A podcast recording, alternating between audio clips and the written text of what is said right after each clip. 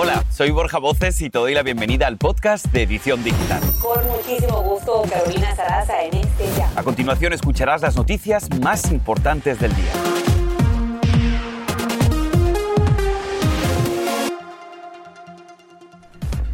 Que suba la avioneta. Esas fueron las últimas palabras del controlador aéreo al piloto de una avioneta que se estrelló en California, dejando al menos dos muertos y varias viviendas destruidas. Estamos en vivo.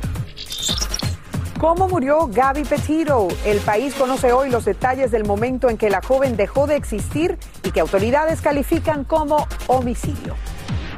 Y la peor pesadilla para una familia. Un hombre trata de secuestrar a una niña de tres años en plena calle y a plena luz del día. Un hispano frustró lo que pudo haber terminado en un terrible desenlace. Así comenzamos.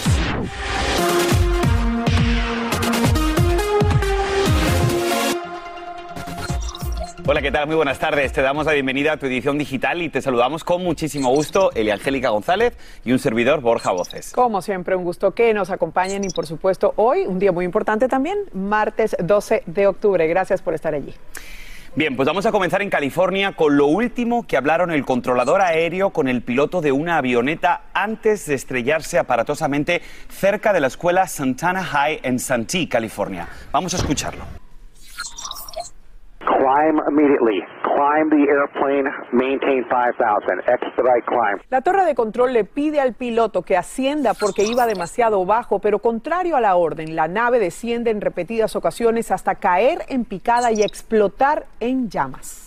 El siniestro deja al menos dos personas sin vida, el piloto y el conductor de un camión de UPS, además de heridos por quemaduras. Jorge Fregoso tiene lo último desde Santee, en California, la ciudad donde ocurrió el accidente. Jorge, adelante, te escuchamos. Borja, buenos días. Elia Angélica, los saludo con mucho gusto de Santee, a unos 20 kilómetros de San Diego, California, donde aquí todavía se encuentra esta zona resguardada por las autoridades. Algunos investigadores han empezado a llegar a la escena, pero como podemos observar, aquí tenemos el camión de UPS que, eh, pues desgraciadamente, donde viajaba este joven que perdió la vida.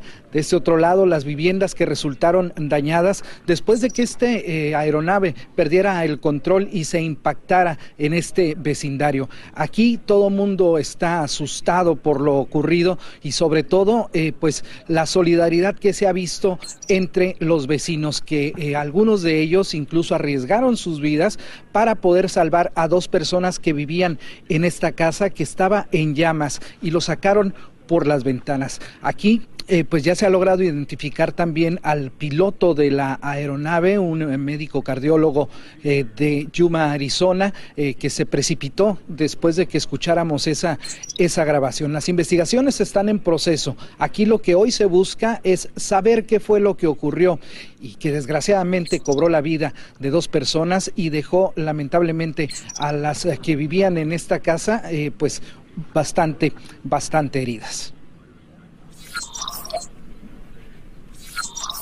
Pues te agradecemos, Jorge, por tu reporte en vivo desde Santee, en California. Menudo susto para los vecinos.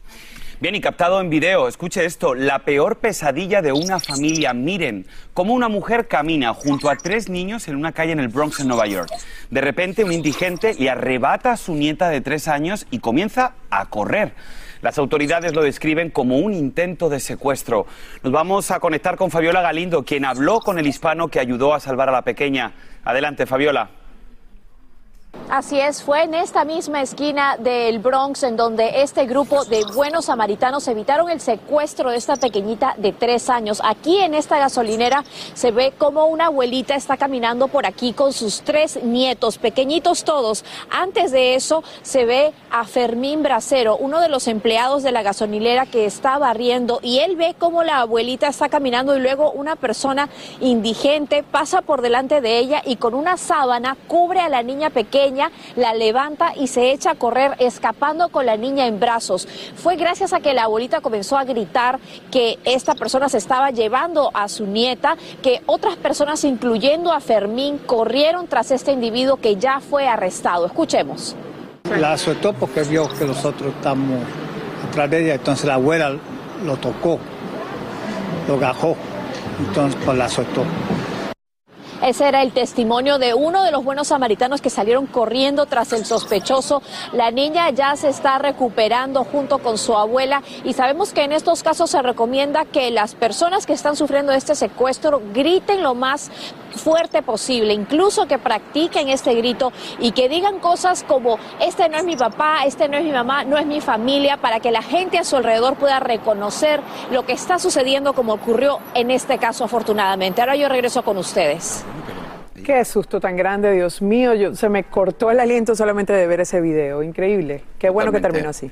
Exactamente. Vamos a darle a Fabiola las gracias y, por supuesto, a este héroe anónimo, héroe sin capo, que además es hispano. Así que Así es. uno de los nuestros. Muy bien. Así es. Y otro que nos saca una sonrisa es justamente el pequeño Christopher Ramírez y su mamá, Araceli Núñez. Le contaron a Despierta América los detalles del milagroso hallazgo del niño y cómo se siente ahora que están en casa, después de cuatro días de agonía por su desaparición y del reconocimiento médico al que fue sometido luego de encontrarlo. Vamos a escuchar. Dios fue Dios solamente porque yo, yo sabía que yo lo iba a encontrar. Yo estaba, yo estaba segura que, que él iba a aparecer. Yo sabía. Yo tenía mucha fe en Dios. Qué bueno, Christopher estuvo deambulando por casi cuatro días en un bosque cercano a su casa en Houston, Texas, y fue encontrado por un buen hombre quien aseguró que al dar con él estaba tranquilo, sin ropa ni zapatos y solo pedía agua para beber. Qué bueno que estés bien, Christopher.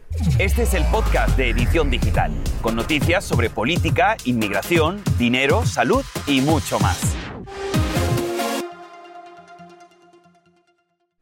En otras noticias, la desaparición y muerte de Gaby Petito aún genera muchas preguntas y aviva la atención nacional. Hoy se podría conocer una parte del misterio, ya que las autoridades revelan el informe final de su autopsia.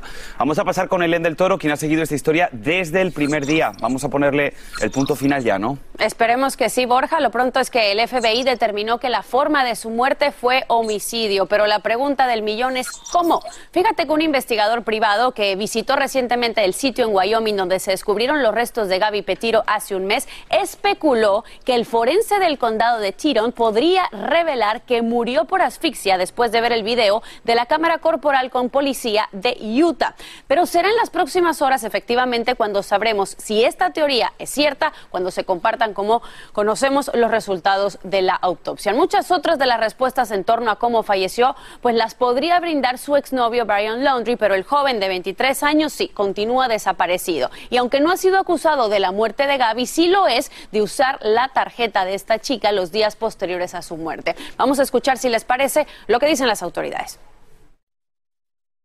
I mean, the guy goes for a walk in the Carlton Reserve. He's not wanted for a crime. Um, I mean, what are we what are we supposed to do? We're going to go tree to tree, tree to tree, following them back through the woods. I mean, um, you know, it just wasn't there with the information we had in this case.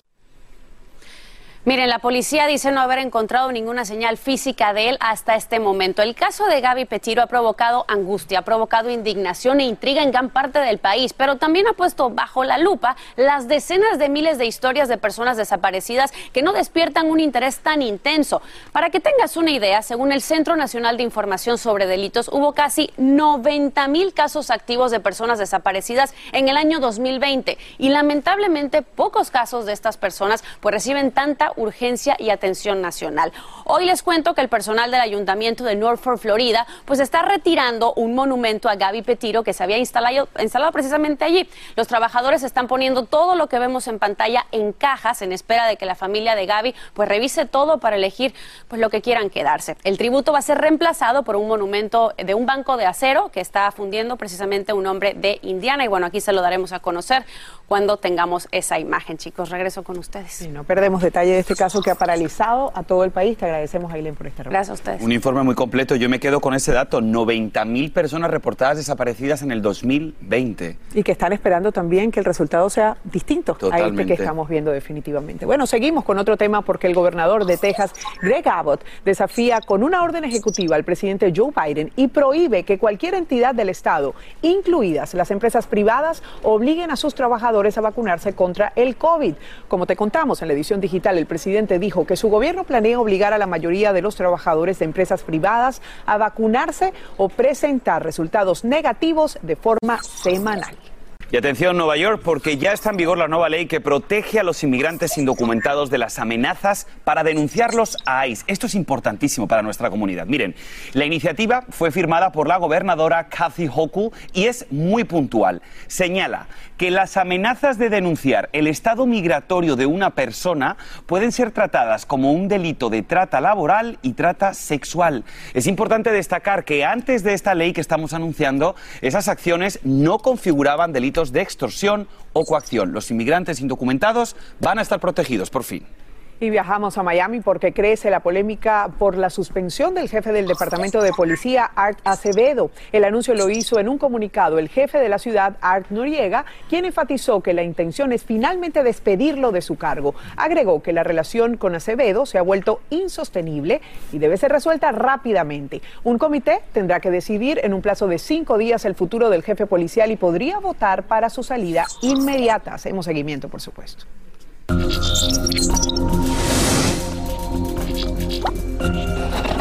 Bien, esto es importante que no se te escape porque contrario a lo que muchos esperábamos y también, por qué no decirlo, deseábamos, los precios de la gasolina siguen subiendo y según los expertos, la situación no cambiaría para las fiestas de fin de año. Vamos a hacer un detalle. Los precios del petróleo en el país terminaron por encima de los 80 dólares el barril por primera vez en casi siete años.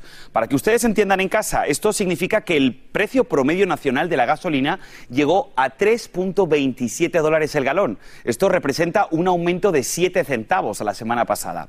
La gasolina casi se ha duplicado desde que tocó fondo en 1.77 dólares, precisamente hace nada, en abril del 2020, cuando la demanda era extremadamente baja por culpa de esta pandemia. Así que ya saben, lamentablemente vamos a tener que preparar el bolsillo, y Angélica, el precio sigue subiendo.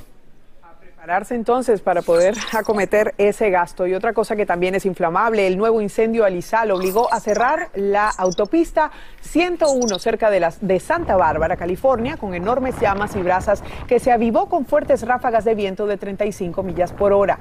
El incendio se generó en el Bosque Nacional de los Padres, quemó unos 3.700 acres y provocó evacuaciones. Las compañías eléctricas cortaron la electricidad para evitar nuevas llamaradas. Y atención porque continúa el caos en los aeropuertos por la crisis de la aerolínea Southwest. Pero tranquilo, te vamos a contar cuáles son tus derechos si te cancelan un vuelo. Bueno, y también eh, te hablamos de una madre hispana que llora la muerte de su hija por sobredosis de fentanilo y aquí en vivo alerta a otros jóvenes y padres de adolescentes. No te lo puedes perder. Y ahora regresamos con el podcast de Edición Digital con las principales noticias del día.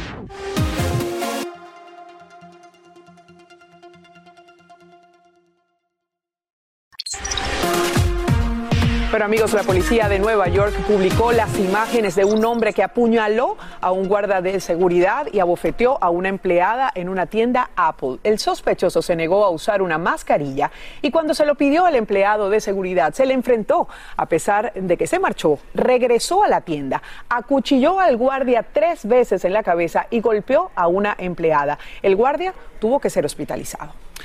Y continúa el caos de la aerolínea Southwest que, escuche esto, desde el pasado sábado hasta hoy ya ha cancelado más de un tercio de sus operaciones. El presidente de esta aerolínea lo lamentó y dijo que no, que no hay nada nefasto detrás de este problema, mientras que el sindicato de pilotos negó también que hubiera una huelga. Ahora bien, los viajeros afectados deben saber que cuando una aerolínea te cancela un vuelo, tienes derecho al reembolso y que debes insistir que tiene que ser en dinero en efectivo. Un dato muy importante ahora que se acercan las Navidades. Bueno, y a ti, si te gusta el deporte, seguro estás impactado con eso. El entrenador del equipo Las Vegas Riders, John Gruden, renunció tras salir a la luz correos electrónicos en los que usó términos homofóbicos, misóginos y racistas para insultar a personas vinculadas al fútbol americano, desde jugadores, comentaristas y periodistas hasta propietarios y técnicos. Sus insultos han sido criticados por otros colegas del sector y Mark Davis, propietario de los Riders, aceptó su renuncia, lo que fue, según dijo, un una dura decisión. Hay que decir que este entrenador Borja tenía acusaciones por este tipo de conducta desde el año 2011. Estamos en 2021 cuando se están tomando estas medidas. Pues ya, ya era hora, ¿no? Que se tomaran medidas disciplinarias creo. en contra de una persona que además está promoviendo los derechos del deporte y los valores del deporte, ¿no? Así que es. distan muchísimo de esos comentarios homófobos y, que son racistas. Un ejemplo para todo el país. Increíble. Seguimos porque una sola píldora de la droga fentanilo fue suficiente para que la joven hispana Cassandra Saldívar, de 22 años, en Texas, perdiera la vida el pasado mes de julio. Según las estadísticas, en 2020, unas 93 mil personas murieron por sobredosis en Estados Unidos. Y fíjate que ahora vallas publicitarias, ahí la están viendo, esa valla publicitaria con la imagen de Cassandra, advierten a otros jóvenes sobre este peligro. En las últimas horas nos conectamos con Patricia Saldívar, ella es la madre de Cassandra, y quisimos hacerle esta pregunta, ¿por qué usted decidió usar la foto de su hija en esa valla publicitaria? ¿Qué es lo que quería conseguir? mirando la foto de, la de mi hija, que a cualquier persona le puede pasar, um, joven, más grandes, ni- hasta niños, um, que cuando miren el billboard, ellos quieran agarrar más información de lo que está pasando. Pero eso es también a costa de su dolor, porque usted debe sentir algo al ver esa valla publicitaria. ¿Qué, qué siente usted cuando ve esa fotografía? Es muy difícil, um, pero ella me da la, la fuerza para seguir adelante. ¿Y qué reacción has tenido en la comunidad en Texas? ¿Qué es lo que te dicen otros padres? Mucha gente me han mandado mensajes por el Facebook y me dan las gracias, que ellos también no sabían de lo que está pasando. Yo no sé, antes de que pasara esto con mi hija, no sabía qué estaban haciendo, um, poniéndole lacing los medicamentos. Yo no sabía qué estaba pasando. Empecé a agarrar más información y dije, yo ya no quiero que pase, que no quiero que ningún padre tenga que pasar por lo que nosotros estamos pasando. Patricia, ¿cómo te gustaría que recordáramos a tu hija? Con la sonrisa que tiene. Feliz. Y así es como la vamos a recordar, ¿verdad, Borja? Es muy importante el ejemplo que da Patricia con este testimonio. Ayuda a muchísima gente y además es valiente. Totalmente de acuerdo, Eli, contigo. Yo creo que, como tú muy bien le has dicho en la entrevista, yo creo que siente mucho dolor de tener que ver esa fotografía de su hija, pero sin embargo, la labor que está haciendo después de su muerte, sin duda esperemos que ayude a muchísimos jóvenes a saber que con las drogas no hay que jugar y ahí tenemos el caso de esta pequeña. Así es. Ojalá todos tomen este ejemplo. Bueno, vamos a cambiar totalmente de información porque tenemos una alerta a los consumidores. El servicio de correo USPS, FedEx y UPS publican las fechas de envío recomendadas para que los regalos se entreguen a tiempo estas Navidades. ¿Tienes dudas? Yo te ayudo.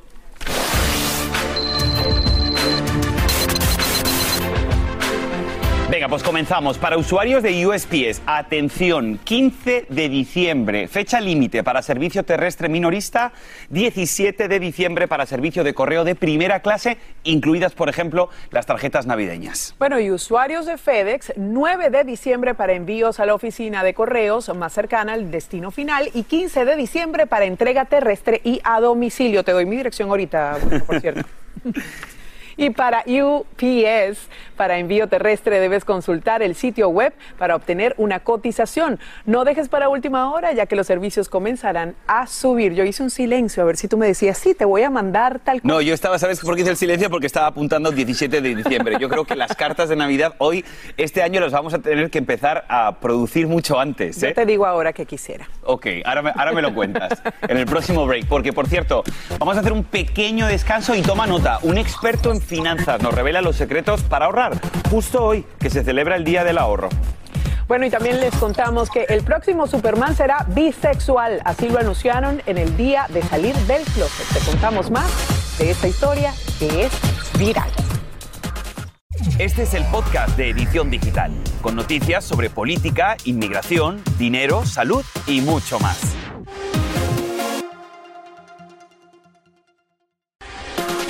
Qué bueno que sigue con nosotros aquí en la edición digital porque hoy es el día del ahorro. Y fecha que nos recuerda primero que es una de las resoluciones que siempre ponemos en la lista de cada año como uno de los retos por alcanzar.